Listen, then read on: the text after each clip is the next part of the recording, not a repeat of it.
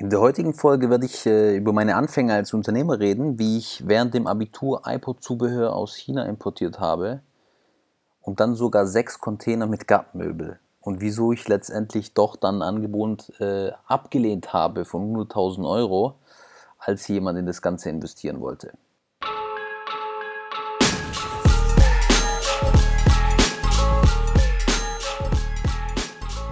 So, hallo und herzlich willkommen Heute das erste Mal eine Folge, zu der ich keinen Gast eingeladen habe, sondern über eine eigene Story rede.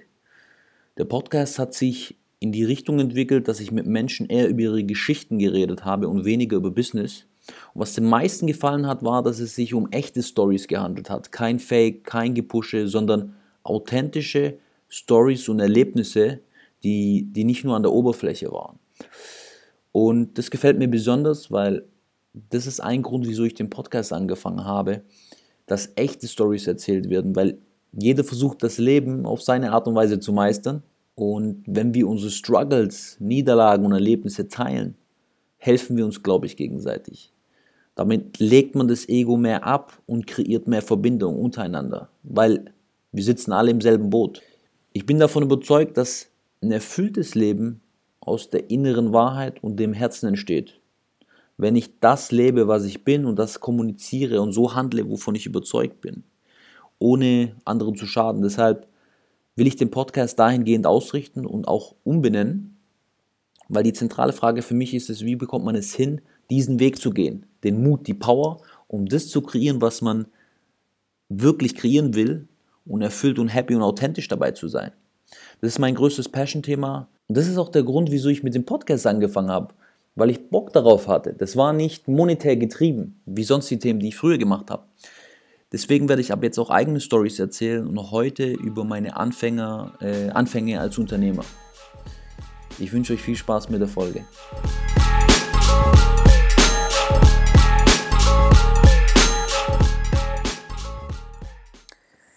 Ich weiß noch, wie ich in äh, dem Gummi mit 18 war und gedacht habe, hey, ich kann jetzt nicht direkt studieren gehen, ich will für niemanden arbeiten. Ich wusste schon eigentlich seitdem ich echt zehn bin, dass ich selbstständig sein will, weil für mich, ich kann nicht akzeptieren, dass ich jemand anderem folge. Das war für mich schon immer klar.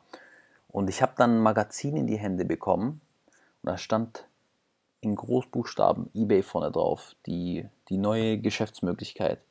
Und ich habe mir das durchgelesen und ich habe mir schon vorgestellt, ich weiß noch mit 18, wie ich damit extrem viel Geld verdienen kann. Auf jeden Fall habe ich dann angefangen, online nach verschiedenen Plattformen zu suchen und bin auf Alibaba gestoßen. Und habe dann dort einfach für damals, was waren das, 120 Euro mit Versand verschiedene iPod-Zubehör-Elemente ähm, bestellt und habe angefangen, die in der Schule zu verkaufen. Also ich muss zugeben, ich habe mit Verkauf, ich habe schon immer Sachen verkauft, um Geld zu verdienen. Ich habe sogar, ich weiß nicht, ob man das sagen kann, aber ich habe äh, schon mit 16 äh, CDs gebrannt von Filmen, die ich früher hatte als alle anderen, weil ich in, gewissen Netzwerken drin war, im IRC, wem das noch was sagt. Und habe Filme im Fußball verkauft und in der Schule für, ich glaube, ein oder zwei Euro. Aber natürlich hat mir das ähm, auf die Masse schon äh, gewisses äh, Einkommen gebracht. Und mit 16 war das dann schon ein, ein, ein gutes Taschengeld für mich. Aber auf jeden Fall, um zurückzukommen äh, auf die iPod-Accessories, äh, auf das Zubehör. Ich habe das angefangen in der Schule zu verkaufen. Ich habe für, ich weiß noch, eine Hülle für 1 Dollar gekauft und habe die für 10 Euro in der Schule verkauft. Und das hat mich so begeistert, dass ich angefangen habe, die auf eBay zu verkaufen. Das hat auch funktioniert. Das Thema war dann, ich habe dann nur Angst bekommen, weil eine Abmahnwelle kam und habe gedacht, hey, ich brauche jetzt ein neues Produkt. Was wäre denn ein innovatives Produkt? Und ich muss heutzutage lachen, weil ich bin dann auf Gartenmöbel gekommen. Und wenn man das heute, damals habe ich natürlich nicht so analytisch gedacht, aber wenn man sich das heute von einem analytischen Standpunkt betrachtet, wie groß die Ware ist, wie viel Kapitaleinsatz und so weiter, dann ist es natürlich nicht der schlauste Move, aber mich hat irgendwie das Design dieser Rattan-Gartenmöbel so begeistert, dass ich ähm, direkt angefangen, habe eine Landingpage zu bauen mit einem Freund, der HTML und PHP konnte. Der hat mir das eigentlich kostenlos gemacht. Ich habe ihn überzeugen können, habe ihm dafür was anderes gegeben und habe dann angefangen, auch zu recherchieren über Alibaba und habe einen Produzenten gefunden und der wollte natürlich eine Anzahlung haben für diesen Container. Und was ich dann gemacht habe, ist, ich habe die Produkte schon auf eBay eingestellt und verkauft und sozusagen das Geld kassiert und gesagt, die Lieferzeit ist aber 12 bis 16 Wochen. Und habe dann mit dem Geld, was ich über eBay gemacht habe, die Anzahlung bezahlt. Und so habe ich aus dem Cashflow gearbeitet und habe dann tatsächlich den ersten Container geholt. Das Problem war aber, dass da zu viel natürlich schiefgelaufen ist, weil zu dem Zeitpunkt war es noch nicht so, dass in China die Qualität für kleine Zulieferer auf dem Level war, wie es heutzutage ist. Und natürlich braucht man jemanden, der vor Ort die Qualität kontrolliert und alles. Das hatte ich aber zu dem Zeitpunkt noch nicht. Ich war 18, hatte keine Ahnung. Ich war, ich muss zugeben, naiv, aber ich war immer sehr schnell in der Execution. Ich könnte euch jetzt noch echt hunderte Stories erzählen, was schief gegangen ist. Ich war eine Sache. Ich war, der, die Lieferung war so schlecht, dass alle Aluminiumfüße manuell ausgetauscht werden mussten. Jeder Karton musste aufgemacht werden. Ich weiß noch, wie ich nachts in dieser Lagerhalle war und mir gedacht habe, wie kann nur so viel schief gehen. Also was da alles schief gegangen ist. Und es ist natürlich, wenn man das äh, ohne Erfahrung hochzieht und keine Mentoren, Partner oder sonstigen Leute hat im Hintergrund, die einen supporten können, dann ist es klar auf dem Level der Naivität und dem Alter, ähm, dass so viel schief geht. Ich bin aber letztendlich nach China geflogen, hatte auch jemand später, der die Qualität kontrolliert hat und ähm, habe da auch einiges gelernt von der Kultur, man mit den Chinesen reden muss. Ähm, ich habe gelernt, wen man sich holen sollte, um Qualität zu kontrollieren. Lieber ein Mann, lieber eine Frau, wie, in welchem Alter soll die sein und so weiter und so weiter. Ich habe mich natürlich in diese ganzen Themen dann eingelesen, aber man muss auch betrachten, wir reden hier von 2006, 2007. Da gab es keine Amazon, Ebay-Kurse oder sonstiges. Also Infomaterial, was es gab, waren natürlich Bücher, aber nicht in der Fülle und nicht mit solchen Insights, wie es die heute gibt. Letztendlich habe ich sechs Container in der ganzen Zeit äh, importiert und verkauft und auch ein bisschen Geld gemacht und dann ein Angebot erhalten von ähm, einem Halbonkel von mir, der selber sehr viel äh, Geld hatte, weil er eine Firma hatte. Ähm, und der hat mir angeboten, hey, wir investieren zusammen, ich gebe dir 100.000 Euro, wir ziehen das richtig groß auf und so weiter und so weiter.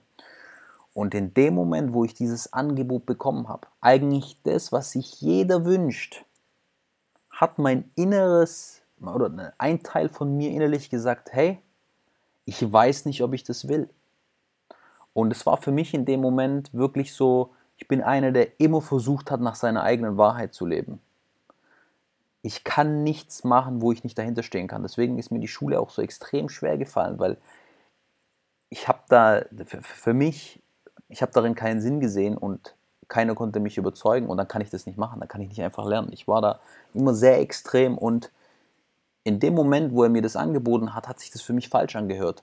Auch wenn ich jetzt im Nachhinein überlege, was für eine Riesengelegenheit ich mir durch die Lappen habe gehen lassen. Zu dem Zeitpunkt SEO hätte ich das richtig aufgezogen.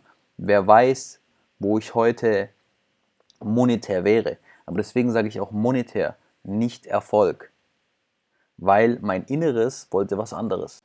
Ich wusste, dass ein Teil von mir das Unternehmertum liebt, aber gleichzeitig wollte ich die Welt sehen und ich konnte mich nicht committen.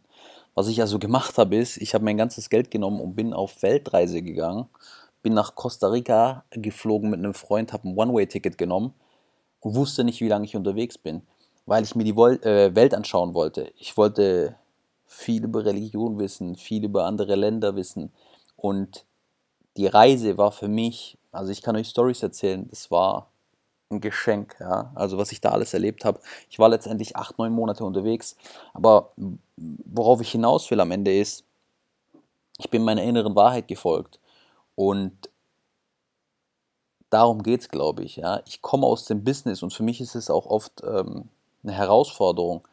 Aber ich predige immer, dass eine, ein, ein ganzheitliches, erfülltes Leben das ist, was man anstreben sollte. Und Meiner Meinung nach kommt es nur, wenn man seiner inneren Wahrheit folgt und somit seinem Herzen. Und das habe ich damals versucht. Ich hoffe, ihr folgt auch eurem Herzen. Und für mich ist es der beste Nordstern. Und natürlich ist es sehr vage, wenn man über das, über das Herz redet. Äh, wie man es vielleicht besser übersetzen kann, ist die innere Wahrheit und die spürt und hört jeder, wenn man ehrlich zu sich selber ist. Und natürlich reden wir hier im Business-Kontext. Aber wenn ich wirklich eins gelernt habe in den letzten zehn Jahren, dann ist es, mach das, was du liebst, auch im Business. Nimm das Produkt, was du nehmen willst, ja. Arbeite in dem Umfeld, wo du arbeiten willst. Ich habe das viel zu viel falsch gemacht. Ich werde einige Stories raushauen, wo ich nur darüber rede. Das ist eines der wichtigsten Punkte meiner Meinung nach. Wenn du bis hierhin gehört hast, vielen Dank für deine Zeit und einen wunderschönen Tag. Ciao, ciao, mach's gut. Ich hoffe, der Podcast hat dir gefallen. Hinterlass mir gerne eine Bewertung. Ansonsten, ich wünsche dir eine schöne Zeit. Bis zum nächsten Mal. Ciao, ciao.